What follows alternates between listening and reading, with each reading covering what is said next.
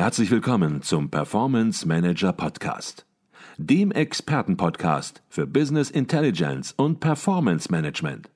Inspirationen, Know-how und Impulse für Controller und CFOs, die noch erfolgreicher sein wollen. Ihr heutiger Gastgeber Peter Blum.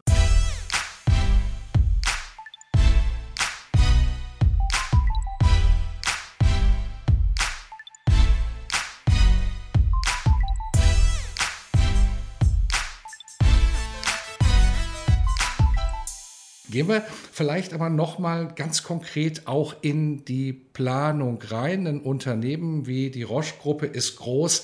Da geht es natürlich nicht so, dass man sagt, man möchte einfach die Hierarchie komplett flach machen sozusagen, auch wenn das natürlich in gewisser Weise auch eine Idee des Beyond Budgeting in gewisser Weise mit ist. Aber ohne Planungsebenen, ohne eine gewisse Planungsstruktur wird es nicht funktionieren. Wie sehen die Planungsebenen bei Roche heute aus?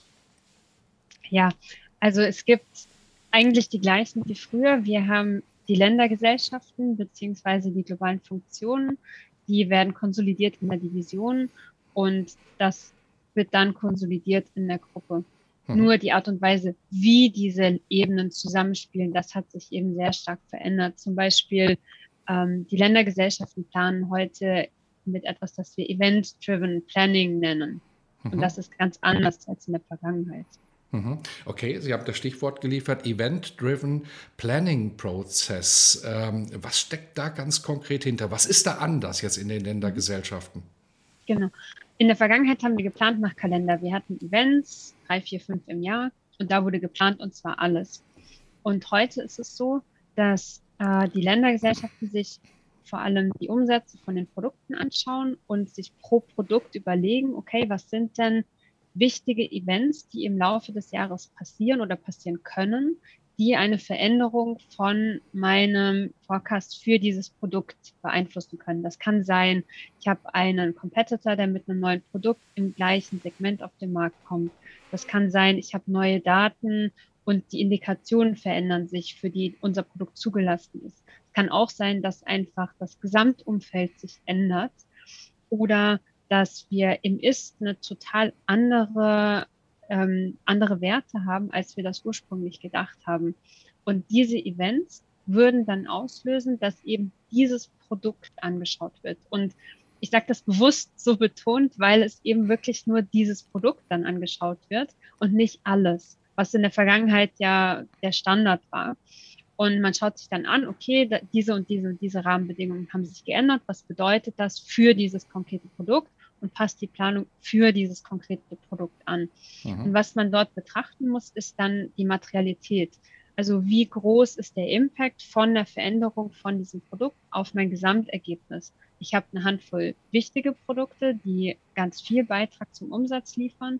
Da ist natürlich so, wenn da ein, zwei Prozent Abweichung sind oder eben ein Competitor auf den Markt kommt, das wird einen sehr großen Impact haben auf mein Ergebnis wohingegen bei einem kleinen Produkt, was fast keinen Umsatzbeitrag liefert, kann auch eine 50 Prozent Abweichung trotzdem nicht relevant sein und kann trotzdem bedeuten, dass ich da eben nicht reinschauen muss. Insofern ist es da auch wichtig, dass man das große Ganze immer mit im Auge behält. Mhm. Ich glaube, man spürt hier auch natürlich wieder sehr deutlich bei dem, was Sie sagen, dass ein ganz anderer Denkansatz ja dahinter steckt und ja auch notwendig ist. Sie haben gesagt, wir passen die Planung an. Für so einen Satz wäre man wahrscheinlich vor 10 Jahren, 15 Jahren noch gesteinigt worden. Planung passt man nicht an, die steht und die muss man erreichen. Auf der anderen Seite, und Sie haben es beschrieben, macht es natürlich überhaupt gar keinen Sinn, wenn man merkt, es läuft halt viel besser oder viel schlechter eine Planung einfach stehen zu lassen. So, es geht natürlich darum, natürlich seinen Forecast in gewisser Weise, seine Planung entsprechend anzupassen und darüber nachzudenken, welche Maßnahmen muss ich ergreifen. Es geht nicht um die Planung an sich, sondern es geht um die Maßnahmen, die dahinter stehen. Und das ist natürlich eine ganz, ganz andere Thematik, als einfach nur eine Planung, die man einmal im Jahr gemacht hat, ein ganzes Jahr stehen zu lassen und immer nur die Abweichungen in gewisser Weise zu berichten. Sie hatten gerade angesprochen, auf welcher ja, Detaillierung, in welcher Detaillierung in den Ländergesellschaften gearbeitet wird. Sie hatten die Produktebene angesprochen. Ähm, Gibt es da Vorgaben länderübergreifend oder auch divisionsübergreifend, bis zu welcher Tiefe gearbeitet werden muss, wenn es um Planung geht? Ja, also auf Gruppenebene machen wir da sehr wenig Vorgaben. Die Divisionen sind da die maßgeblichen Treiber, die die Granularität vorgeben. Und wenn wir mal im Beispiel der Pharma-Division bleiben, dort ist es eine Zahl für OPEX fürs Jahr, eine Zahl für den Umsatz und eben dann aufgeschlüsselt nach den Produkten. Es gibt kein Phasing nach Monaten und auch sonst keine weiteren Details, die von den Ländern erfragt werden.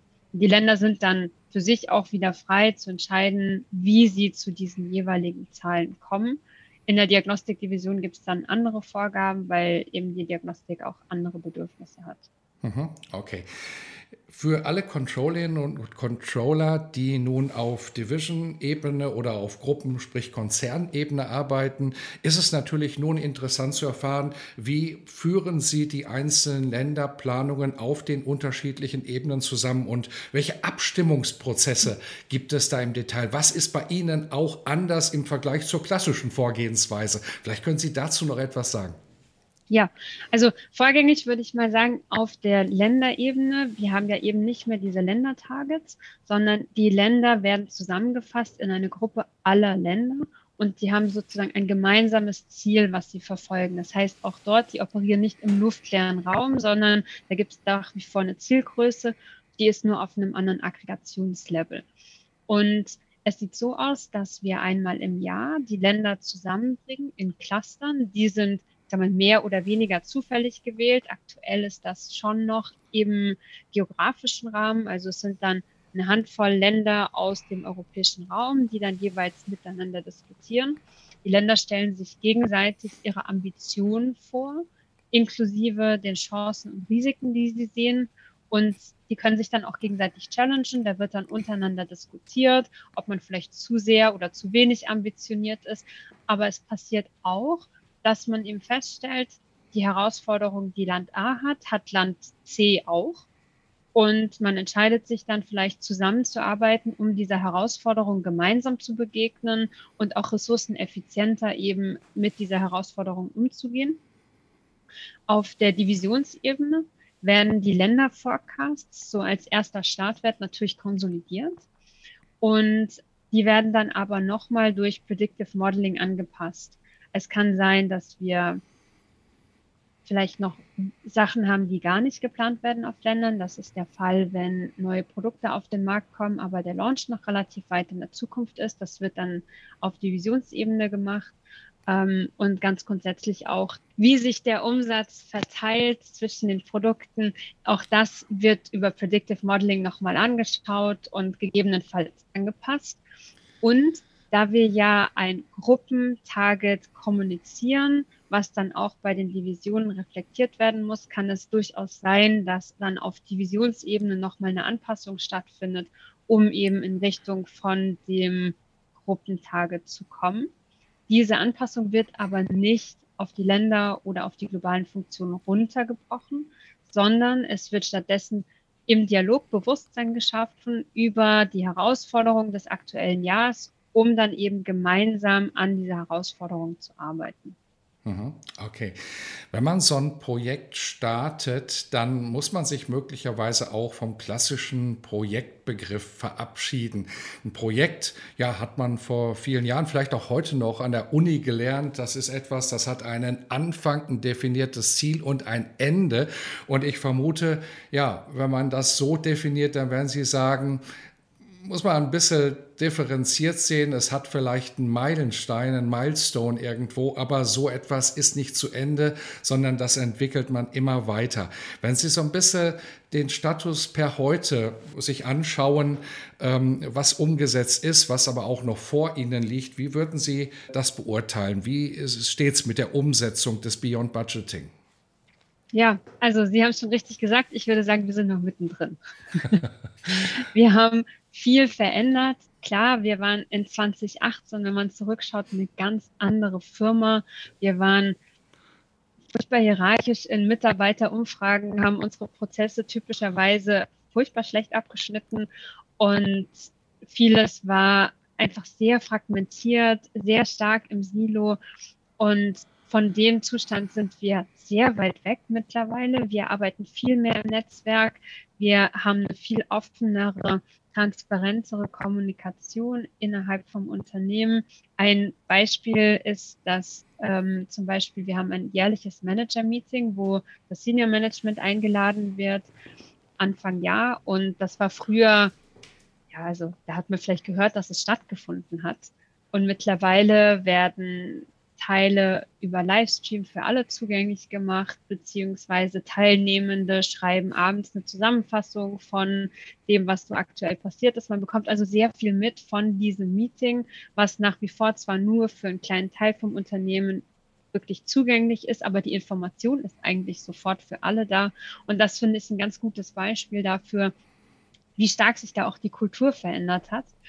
Aber Transformation in dem Sinne hat eben gar kein Ende, weil es geht ja auch darum, sich an die Kundenbedürfnisse anzupassen, sich an das Marktumfeld anzupassen und das passiert eben ständig. Die aktuelle Situation ist sicher ein ganz guter Test dafür, wie nachhaltig unsere Veränderung wirklich schon verankert ist, wie viel von dem, was wir gemacht haben, vielleicht auch zu viel war oder wo wir an mancher Stelle auch zu wenig gemacht haben. Also das wird sicher die nächste Zeit wieder sehr, sehr spannend werden, was da so passiert. Mhm. Jetzt haben wir den Zusammenhang zwischen Agilität und Beyond Budgeting schon ein bisschen erläutert. Und ja, im Zuge der Veränderung der Planungs-, der Budgetierungsprozesse werden Sie auch auf weitere agile Planungsmethoden, Managementmethoden möglicherweise auch gekommen sein und gesagt haben, Mensch, die probieren wir einfach mal aus. Jetzt gibt es eine ganze Menge, eine ganze Masse Methoden, aber vielleicht gibt es da so ein, zwei, wo Sie sagen, ja, die haben wir ausprobiert und die machen tatsächlich Sinn und die nutzen wir regelmäßig. Gibt es da sowas? Also ich könnte da wahrscheinlich viele Sachen nennen. Äh, ich würde sagen, was wir natürlich sehr häufig nutzen, ist ähm, Scrum und Design Sprints, weil das einfach eine sehr gute Methode ist, um sich ähm, Projekten zu nähern ich finde es auch wieder immer wieder total faszinierend, wie viel man geschafft bekommt, weil man sich aktiv eine Woche nimmt für einen Design-Sprint und sonst nichts anderes macht. Das ist unglaublich, wenn man das vergleicht mit einem klassischen Projekt, wie wir das früher gemacht haben, wo es wöchentliche Status-Meetings gab. Dazwischen ist aber eigentlich furchtbar wenig passiert, weil jeder in den täglichen Aktivitäten irgendwie dann doch keine Zeit gefunden hat. Und stattdessen nimmt man sich mal eine Woche raus und also es ist einfach der Wahnsinn, was da passiert. Wir haben für Finanz experimentiert mit Backcasting, wo man sich sozusagen die Zukunft vorstellt und sich dann rückwärts überlegt, was die Parameter sind, die eintreffen müssen, um eben in diese Richtung zu kommen. Und das eröffnet neue Möglichkeiten im Dialog mit dem Business, viel strategischere Dialoge als die Frage nach, brauchst du 100 oder 200? Und auch das finde ich eine extrem spannende Methode, die man sich wirklich auch mal gerne angucken kann und probieren kann. Was ich persönlich gerne mag, sind Liberating Structures. Das sind ja so kleine Methoden, einfach um einen Dialog oder ein Meeting zu strukturieren und zu einem guten Ergebnis zu kommen.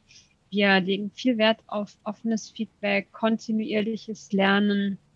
Wir arbeiten Lösungen in Zusammenarbeit mit unserem Kunden und ganz wichtig, wir haben eben all, für all das schon sehr früh den Fokus drauf gelegt, dass wir bei unseren Mitarbeitenden die Kompetenz aufbauen. Also wir kaufen sehr wenig externe Expertise für das zu. Wir haben das wirklich intern aufgebaut. Mhm. Und was wir auch gelernt haben, was ähm, auch wieder so ein bisschen zu dem passt, wo stehen wir eigentlich in der Transformation, ist ganz häufig lohnt es sich nicht, die Lösung erst auf 100 Prozent zu bringen und dann zu implementieren, sondern es ist oft ein Vorteil, wenn man Piloten macht in kleinen, abgegrenzten Bereichen, dann wirklich auch lernt, was funktioniert oder was nicht, entsprechend anpasst und das dann weiter implementiert und auch währenddessen vielleicht noch weitere Anpassungen macht. Mhm.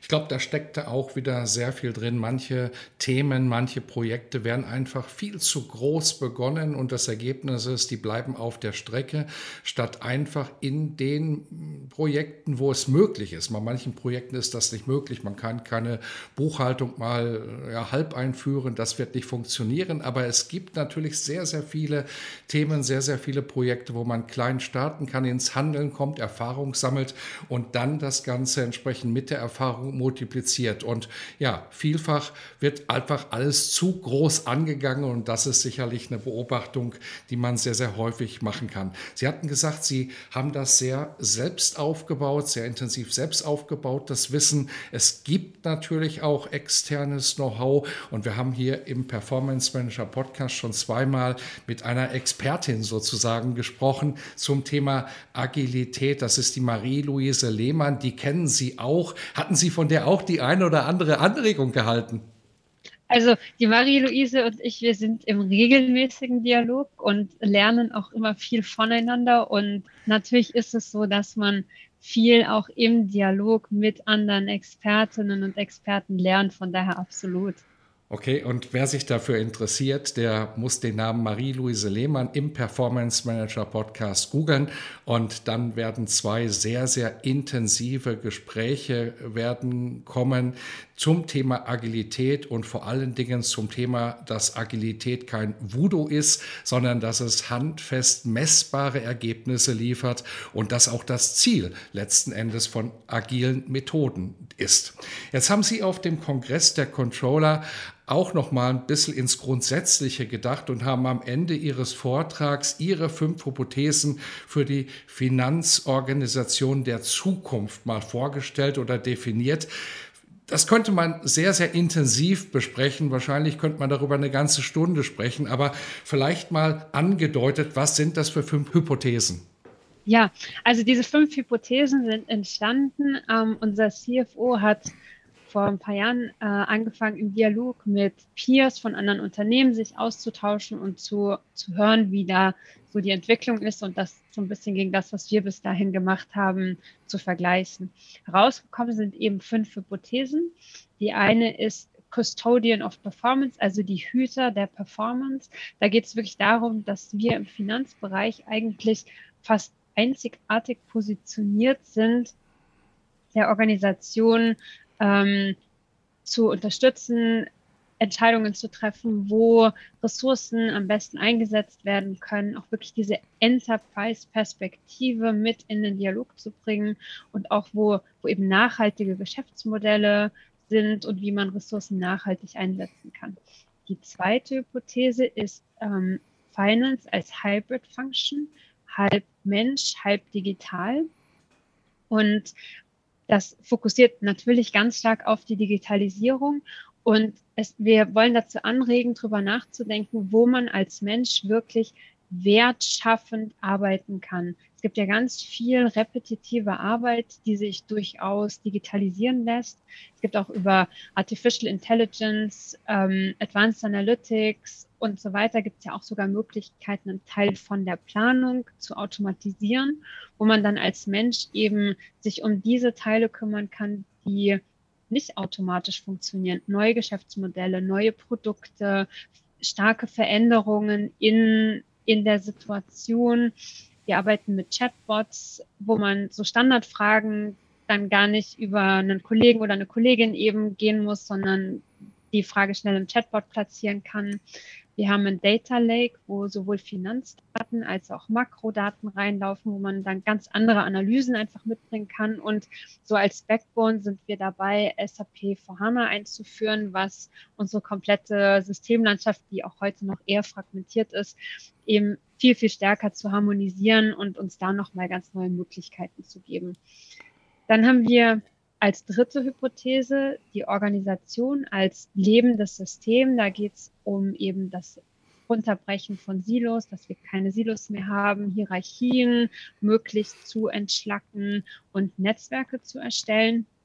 Und ein gutes Beispiel ist das Enterprise Center of Excellence. Das ist eben die Organisation, in der ich arbeite. Wir haben 120 Menschen in dieser Organisation ohne feste Hierarchien.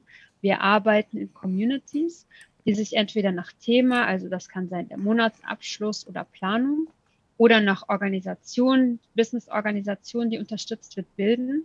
Und Mitarbeitende sind immer in mehreren Communities Mitglieder. Und alleine darüber ergibt sich dann schon ein gewisser Austausch und Netzwerkeffekt. Und wir bilden auch Communities nach Bedarf zu Themen, die sich ad hoc ergeben. Und diese Communities werden dann auch wieder aufgelöst. Dann als viertes Thema haben wir Responsibilities Beyond Core, dass wir als Finanzbereich eigentlich auch ähm, Verantwortungen annehmen können, die über das klassische, es geht um Zahlen und Reports hinausgehen, dass man sich mit anderen Stakeholdern eben auch beschäftigt und neue Businessmodelle unterstützt. Das kann einmal sein eben eher im Engagement mit externen Stakeholdern, aber auch intern. Ein Beispiel, was ich total gerne mag, ist, wir haben ähm, unsere Organisation, die heißt Roche Services and Solutions, die haben gestartet als ganz klassisches Shared Service Center. Und mittlerweile gibt es dort beispielsweise ein Team von Agile Coaches, die man buchen kann, was dazu führt, dass nicht jedes Team seine eigene Agile Coach äh, irgendwie machen muss, sondern wir haben wirklich ein Team von Experten, was der gesamten Finanz- oder sogar der ganzen Roche-Organisation zur Verfügung steht. Und beispielsweise sind wir auch gerade dabei, Business-Themen wieder zu insourcen, die dann von dieser Roche Services and Solutions Organisation übernommen werden, ähm, was auch keine klassischen Finanzthemen sind, weil sie eben über dieses, wir sind Zahlen und Reports hinaus gedacht haben und überlegt haben, was kann man eigentlich mit den Fähigkeiten, die wir als Finanz haben, noch ähm, als Service anbieten.